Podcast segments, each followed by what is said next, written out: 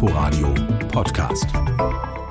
Der Tag in Berlin und Brandenburg, jetzt im Überblick im Studio für Sie Bernhard Kempf. Ende Oktober, da soll es endlich losgehen am BER. Doch die Vorfreude auf den neuen Airport ist getrübt, denn es braucht weiteres Geld.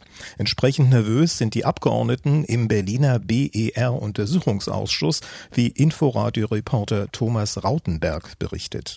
Dem FDP-Abgeordneten im BER-Untersuchungsausschuss Bernd Schlömer laufe es, wie er sagte, kalt den Rücken runter, wenn er an die Zeit nach der Flughafeneröffnung denke. Der Flughafen Berlin wird mit seiner Eröffnung schon pleite sein.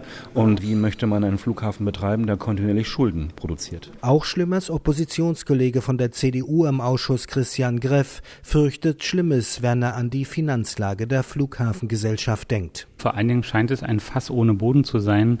Niemand weiß ähm, nicht nur bei dem akuten Finanzbedarf, sondern auch, was passiert eigentlich, wenn die Bilanzen wirklich mal unter die Lupe genommen werden. Wie viel Milliarden braucht die Flughafengesellschaft eigentlich? Wie akut die Probleme inzwischen sind, machen die Zahlen deutlich. Die Flughafeneigentümer Berlin, Brandenburg und der Bund müssen noch in diesem Jahr wegen der Corona-Krise mit 300 Millionen Euro zusätzlich aushelfen.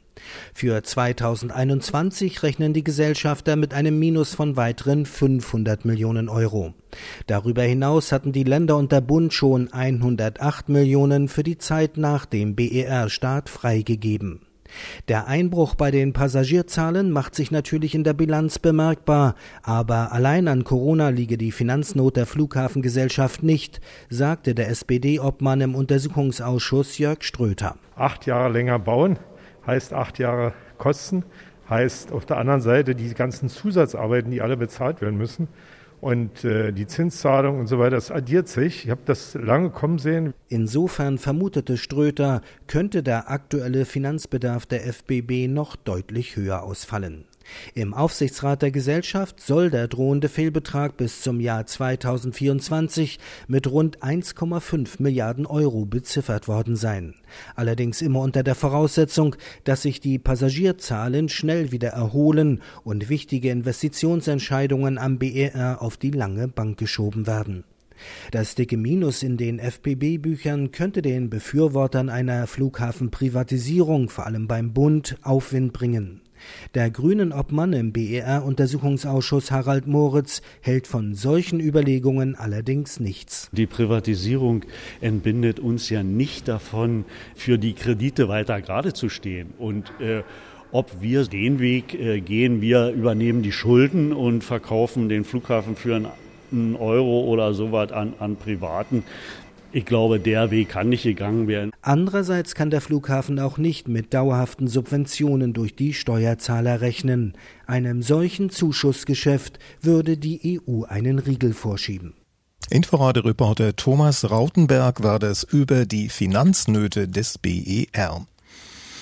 Das Flüchtlingslager Moria auf Lesbos besteht nur noch aus Schutt und Asche. Tausende Menschen dort sind obdachlos, sie schlafen am Straßenrand oder unter Olivenbäumen. Deutschland will helfen.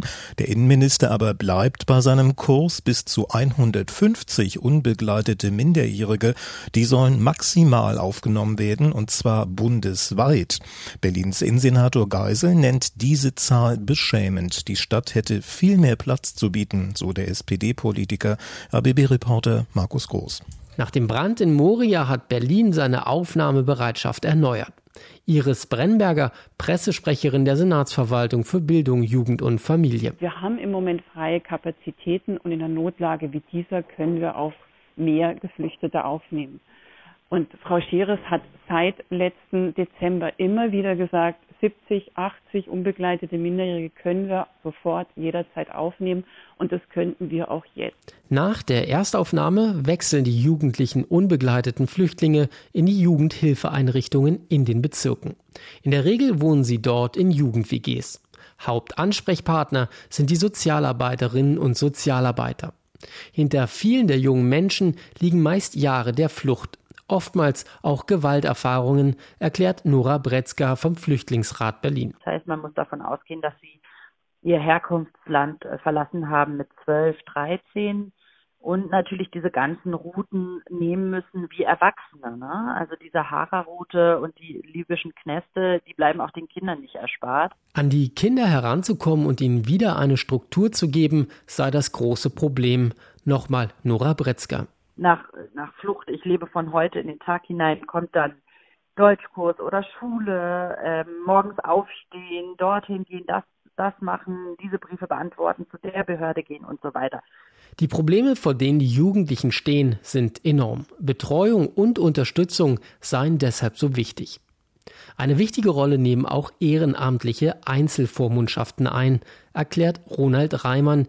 Er kümmert sich beim Verein Xenion um deren Vermittlung. Bei vielen sieht es so aus, dass sie so in der Woche so vielleicht fünf bis sechs bis acht Stunden ähm, sozusagen für ihr Mündel Zeit aufbringen äh, auch mal einfach was unternehmen in der Stadt, aber sie eben auch ganz intensiv äh, bei rechtlichen Fragen unterstützen, an ihrer Seite stehen im Asylverfahren, um den Aufenthalt zu klären. Viele ehrenamtliche Vormünder haben sich inzwischen bei ihm gemeldet. Auch sie sind bereit, den Jugendlichen aus Moria zu helfen. Soweit der Bericht von RBB-Reporter Markus Groß.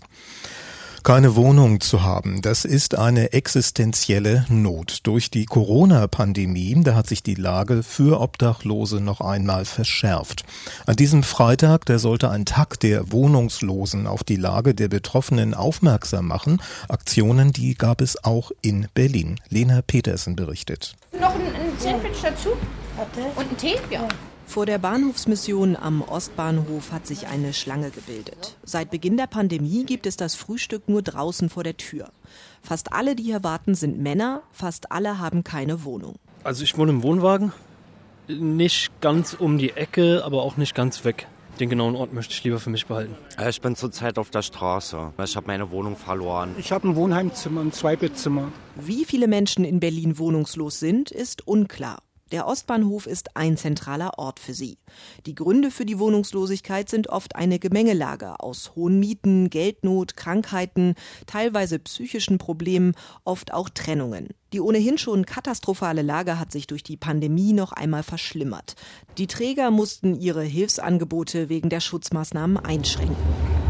Ulrike Reier leitet die Bahnhofsmission am Ostbahnhof. Hier mussten die Toiletten und Duschen geschlossen werden. Das hat die hygienischen Bedingungen verschlechtert, sagt Reier. Überall hieß es, die Leute sollen sich die Hände waschen. Das ist eine der wichtigsten Hygienemaßnahmen und ihnen wurde der Zugang zu Bädern quasi verwehrt den Gästen. Also es ging nicht anders, aber das ist, glaube ich, eine der größten Einschränkungen überhaupt gewesen. Noch immer können die Menschen nur draußen beraten werden, weil Räume nicht genutzt werden dürfen.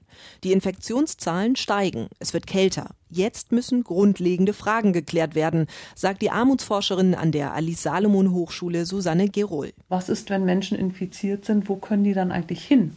Insofern hoffe ich, dass sehr schnell jetzt in den nächsten zwei Wochen mit der Wohnungsnotfallhilfe kommuniziert wird, wie dann eigentlich Menschen geholfen werden kann, dass dann hoffentlich auch mehr als diese 16 Quarantäneplätze mit der Stadtmission vorgehalten werden. Aber mir ist dazu noch nichts bekannt. Einen Corona-Notfallplan für alle Wohnungslosen in Berlin wird es vorerst nicht geben. Lena Petersen hat mit wohnungslosen Menschen am Berliner Ostbahnhof gesprochen.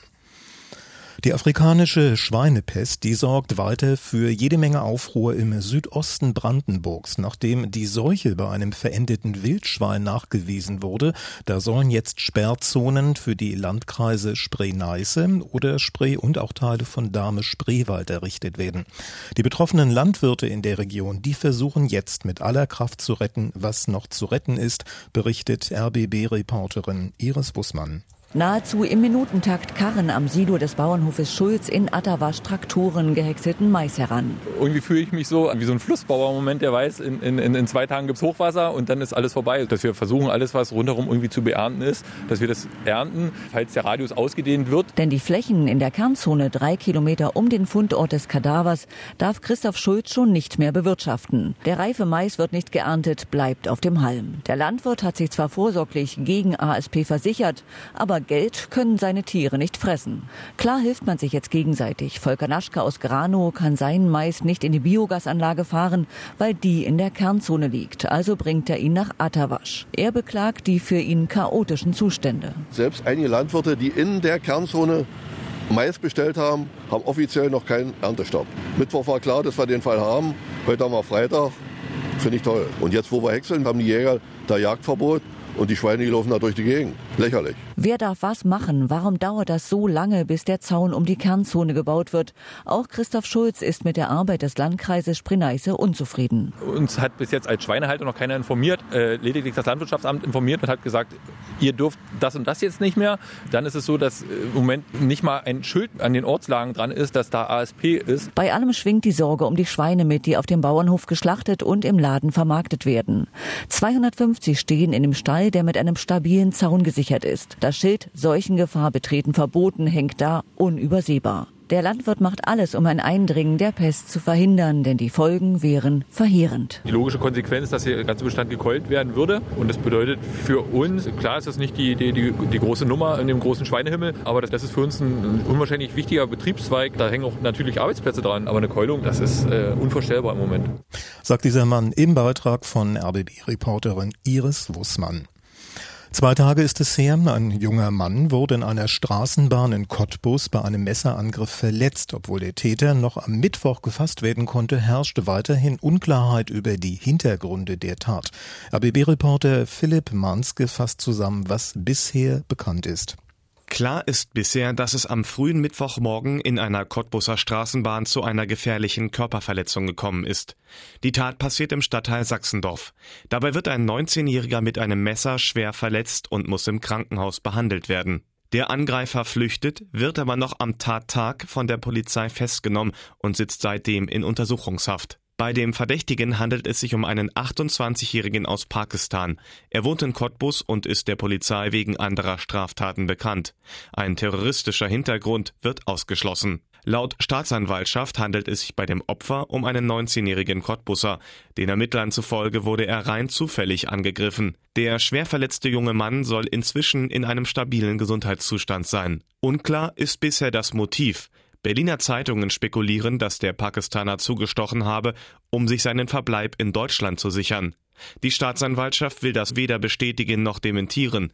Laut den Ermittlern hat der Tatverdächtige mehrere Motive angegeben. Aus Cottbus war das Philipp Manske und das war der Tag in Berlin und Brandenburg. Nachhören können Sie das alles auch auf inforadio.de. Inforadio Podcast.